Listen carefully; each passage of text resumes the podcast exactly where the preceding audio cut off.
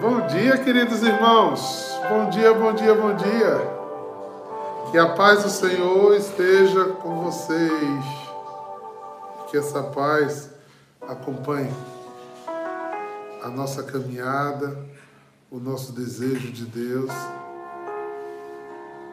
de sermos e de estarmos em Sua vontade. O Senhor é bom o tempo inteiro. Hoje aqui, diretamente da Casa Santo Amaro, Rio de Janeiro, Rio de Janeiro. É, queria partilhar com vocês, o irmão Francisco vai me dar o Evangelho do dia e a gente vai partilhar um pouquinho, trazendo para a nossa vida tudo que Deus tem guardado para nós.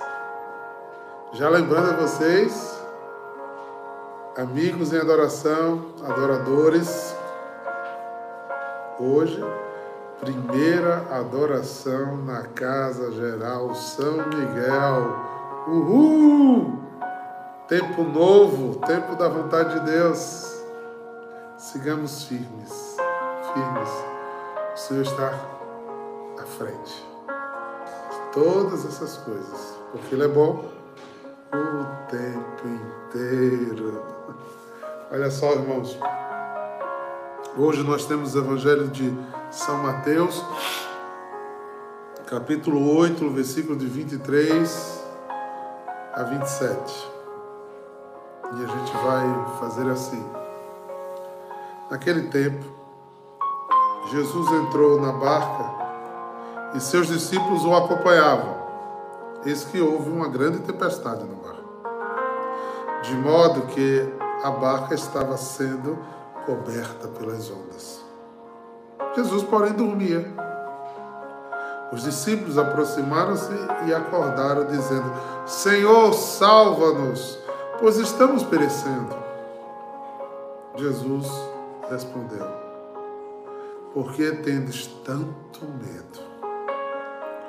Homens fracos na fé.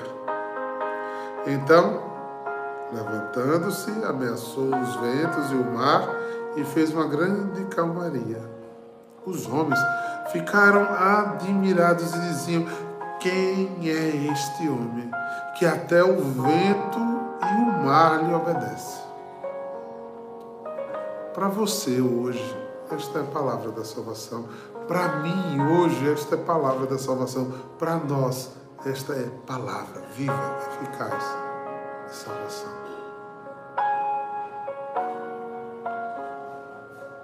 Os que me acompanham há bastante tempo sabem que eu uso muito essa palavra. Eu gosto muito de citar o entendimento geral dessa palavra.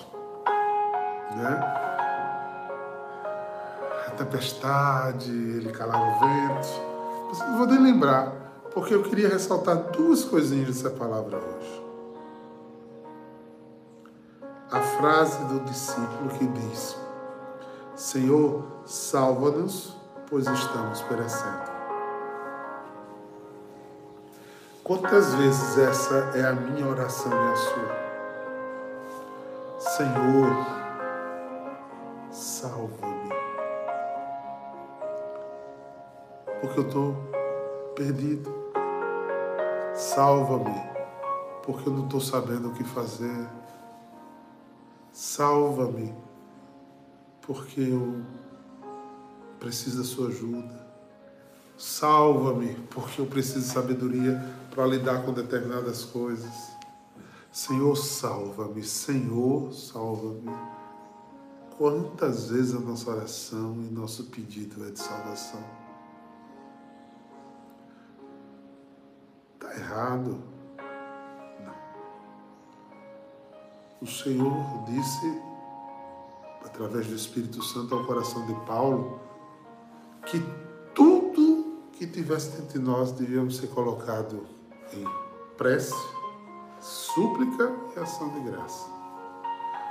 E ele ainda diz mais: apresentai ao Pai todas as vossas necessidades apresentar.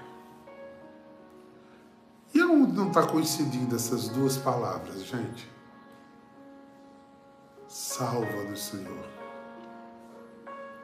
Será possível que os discípulos fizeram errado em buscar o Mestre? Quando uma criança sofre uma queda, se corta, se queima, briga com o irmão, se machuca jogando bola, ele corre para quem? Para o pai? Para a mãe. Quando nós estamos num, num, num, trabalho, numa empresa, e há um problema no setor, a gente procura quem? O diretor, o gerente do local.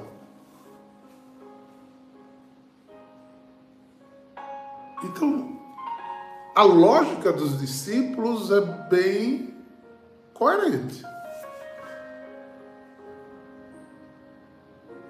Jesus já tinha falado em Mateus 5, ou seja, três capítulos atrás.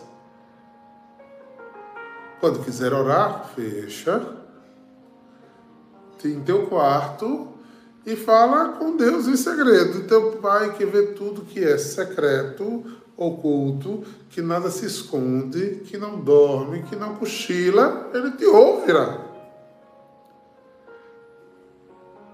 Não sei se vocês estão entendendo onde estou querendo chegar. Jesus, por acaso, falou nesse texto: Por que vocês me acordaram? Não. Não há nenhum incômodo de Jesus porque eles acordaram Jesus.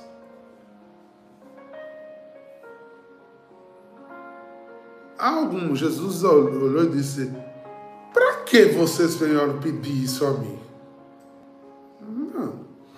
Jesus não se incomodou das pessoas apresentarem a petição. Não. Tá bom, diabo. E o que é que Jesus se é, repreendeu? O que é que Jesus chamou a atenção? havia um processo, havia uma sequência de revelação de Deus.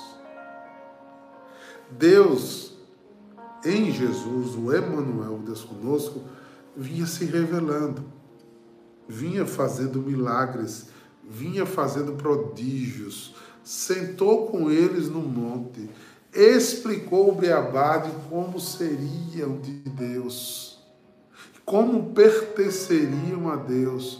Já falara de como ele iria ser morto.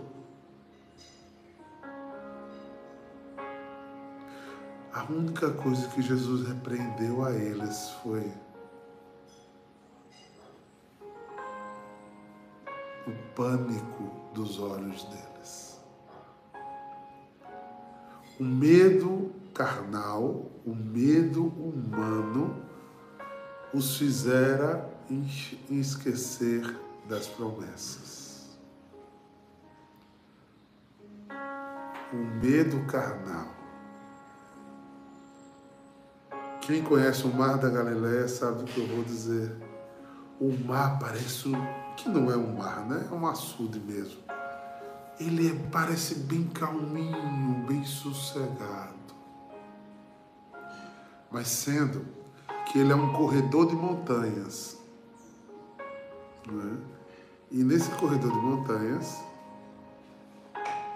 ele tem episódios severíssimos de vento. E muitos barcos no Mar da Galileia afundam. Segundo ponto, Jesus tinha acabado de alimentá-los, né? com o pão da comida. Tinha pedido para eles irem ao barco. Irem ao barco para atravessar para o outro lado.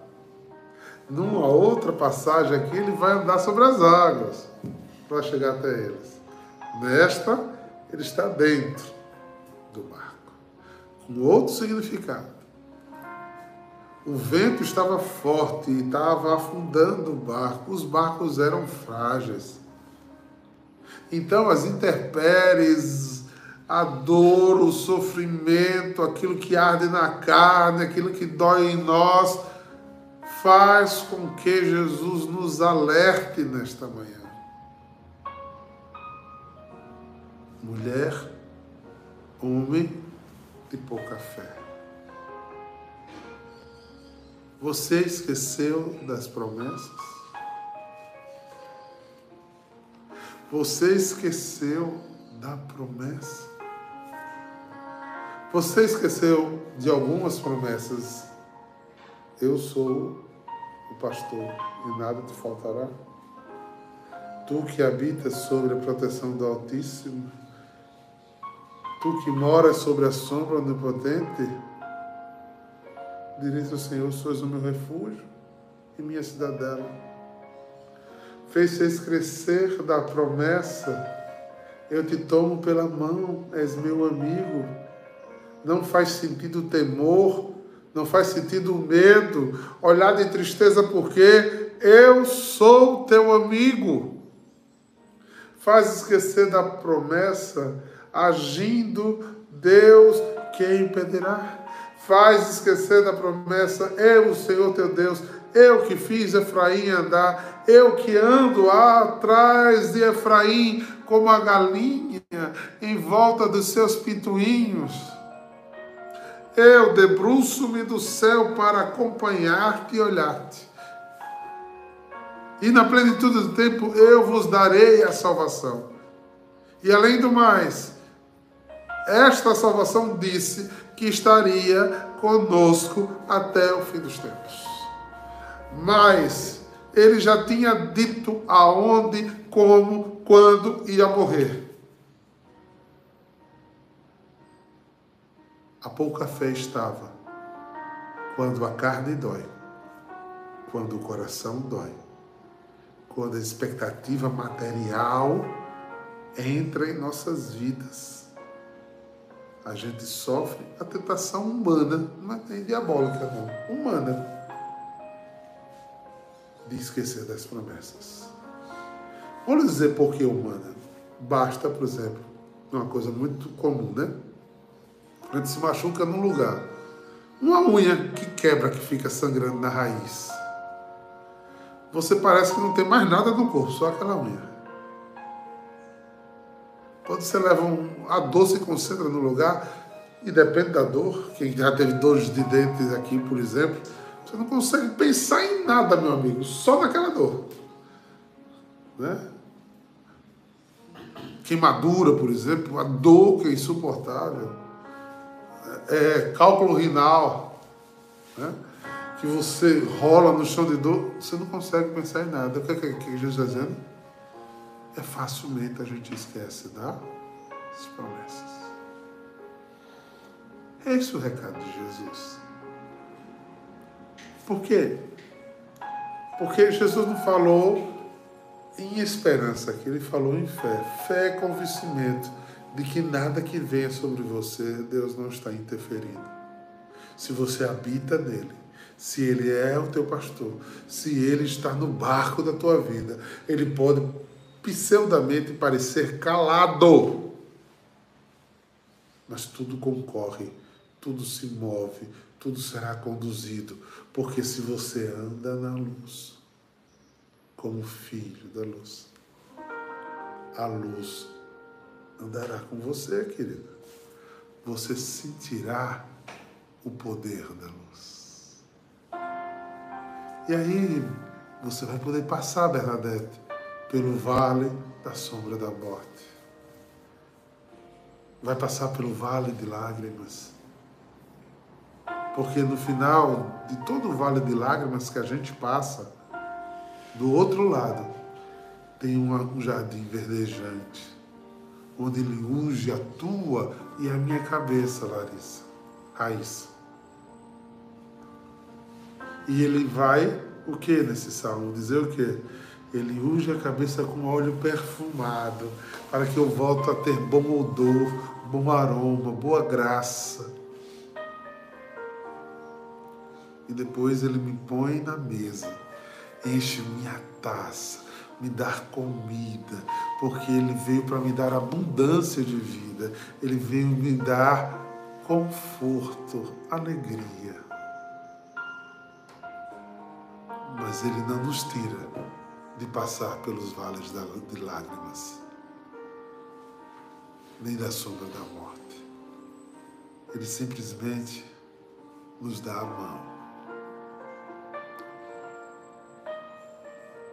Nos dá a mão. Você percebe? Esse versículo faz uma diferença se olharmos por esses caminhos. Eu creio, mas aumentai a minha fé. Exatamente, Gustavo. Por quê? Porque eu preciso ter uma certeza material, ou seja, uma certeza racional. Como eu tenho uma certeza que 2 e 2 é 4, como eu tenho uma certeza que é, tomada da choque, eletricidade da choque, como eu tenho a certeza se eu passar no sinal verde de repente eu serei atropelado. São verdades irrefutáveis da nossa vida. E essas verdades são fé humana, que sustenta e determina o nosso caminhar. A fé racional, o embasamento nas palavras que Jesus disse, a minha palavra para vós é luz, é lâmpada para os teus pés, é entendimento por onde você vai caminhar, é iluminação salvífica e sábia que lhe conduzirá na estrada da vida. Essa palavra tem que estar, porque se ela não estiver, você é alvo fácil do inimigo. Ah, diácono, eu tento, mas não tente. Tenha experiências espirituais. Porque senão, como é que você diz? que tem essa fraqueza e ao mesmo tempo você diz que acredita na Eucaristia, que é a palavra que diz. A palavra diz que o pão não é pão, que o vinho não é vinho mais, é sangue. Isso você precisa crer com os olhos do Espírito.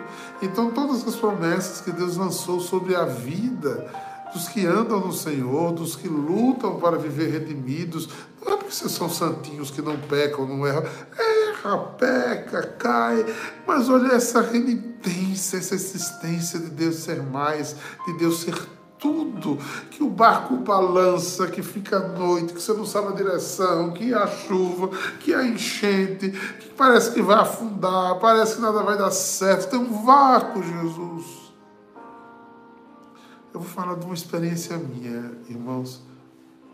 Eu agora, quando entro em meios de tempestades, eu tenho ficado diferente de, de alguns anos atrás, ou de muitos anos atrás.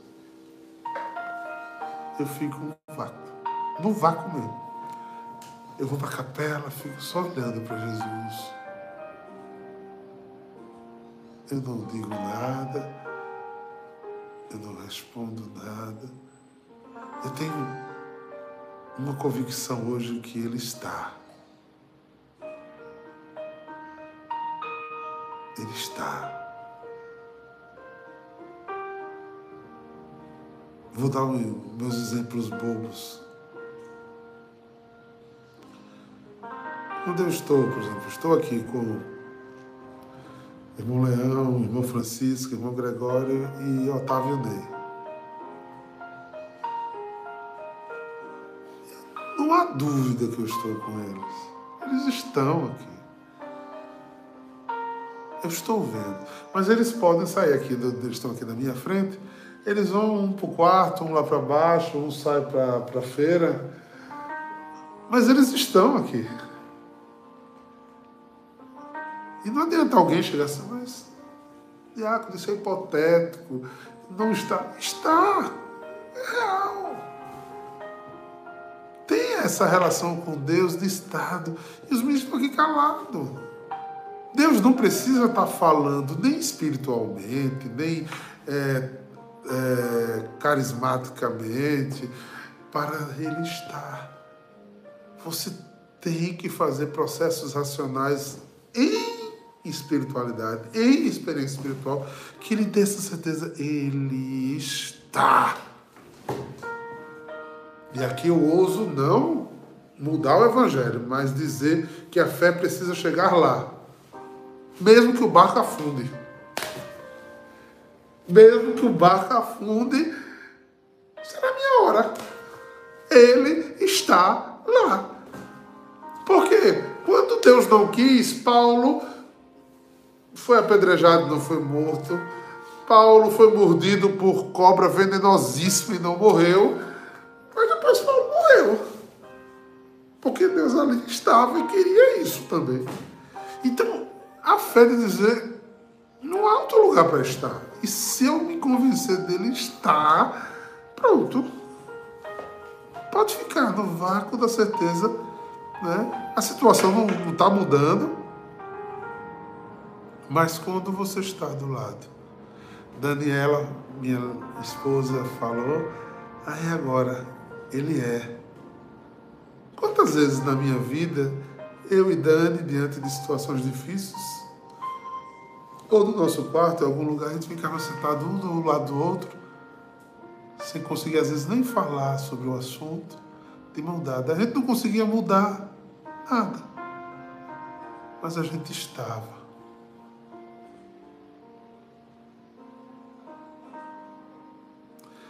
É verdade, meu filho. Para quem vive na dúvida, não tem o que se falar. Mas para quem se permite, e aqui eu deixaria o recado final dessa palavra. Se você ainda não se convenceu que Ele está na sua vida, que Ele está no barco da sua existência, que Ele vai conduzir você para águas tranquilas e pastos verdejantes. Mesmo que essas águas e esse pasto sejam o céu, no final de tudo, porque no mundo havemos de ter tribulação, saiba que ele não desce do barco. Saiba que ele vai estar porque Ele não abandona, Ele não desiste, Ele não trai, Ele não erra, Ele não se engana, Ele não confunde, Ele não muda de ideia, a não ser quando Ele quer cancelar o que Ele mesmo deu como ordem. Como assim, diácono? Porque Deus é louco para cancelar a palavra dele. Como assim, diácono? Deus quer abençoar. Às vezes as nossas decisões causam maldição. Ele é louco quando a gente refaz o caminho e ele cancela toda a maldição. Ele faz com prazer imenso. Né? Essa passagem é clássica, né? Quando o rei Josias estava lá e foi anunciado que ia morrer, profeta foi, anunciou, ele botou o rosto contra a parede, orou, pediu a Deus mais um tempo para deixar, não para cuidar de si, não por egoísmo, pediu um tempo para organizar a casa de Israel, a casa dele que ele tinha confiado. E o texto diz que antes deles o profeta chegar no átrio da saída, Deus fala do profeta, volta e cancela o que eu mandei te profetizar. É esse Deus que quer cancelar o que é mal para te abençoar. A decisão é tua, a decisão é minha, de encontrar esse tesouro espiritual que sustentará a tua vida em qualquer das tuas necessidades. Quando a gente começa a pensar nisso com fé, vai ou não vai já dando um alívio ao nosso coração? Ele está. Ele está.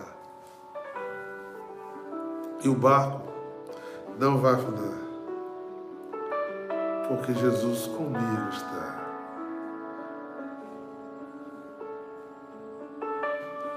Você crê nisso? Eu creio. e quero, e quero que Ele me coloque no lugar dessa santificação. cada vez maior. Diga a alguém isso hoje. Fale dessa fé a alguém. Traga o motivo do seu choro, o motivo da sua tristeza, o motivo da sua dor, o motivo do seu cansaço, o motivo da sua decepção, o motivo da sua contrariedade, da sua ira. Eu digo, o Senhor está no barco. Ele vai conduzir. Ele vai me levar a águas tranquilas.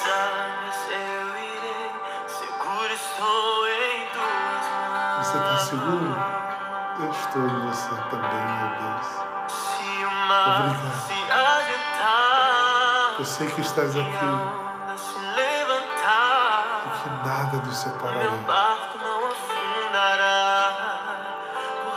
Obrigado, Jesus. Porque naquele dia, lá atrás, o Senhor entrou no meu barco e nunca mais saiu.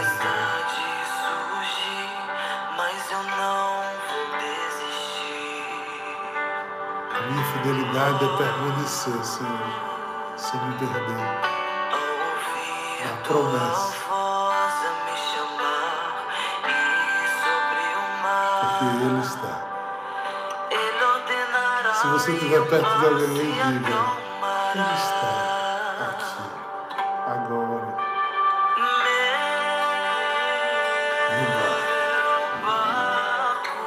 Não afundará. Não afundará porque comigo meu Deus está.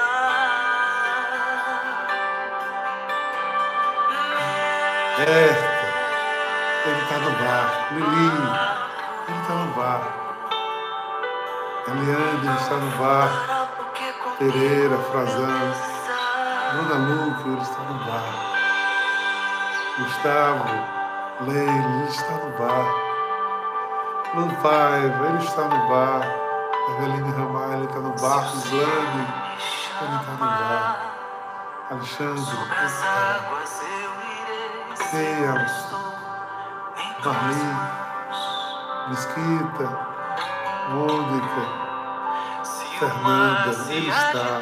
Tatiana, Mário Menezes, creio, ele está, Barão de Deus.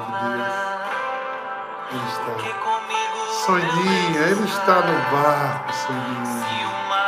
Vanessa Braga, Vanessa Vintel, ele está no barco. Creia.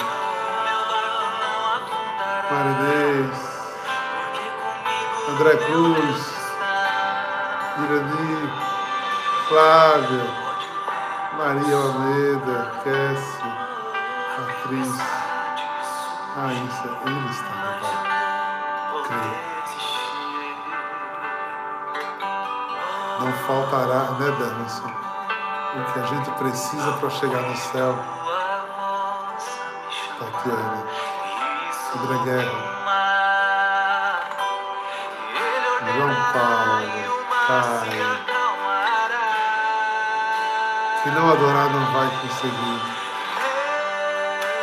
Porque quando a carne dói, a gente para de olhar para Ele. Para olhar. Volta, Daniel, volta. Vamos. O Senhor conosco. Que desça sobre você o dom da fé que te fará nunca desistir de andar com Jesus. Em nome do Pai, do Filho e do Espírito Santo. Amém. Um beijo no coração de vocês. Adoremos ao nosso Senhor. Vivamos juntos neste barco, porque o Senhor está E essas conosco. tempestades tentam nos Shalom!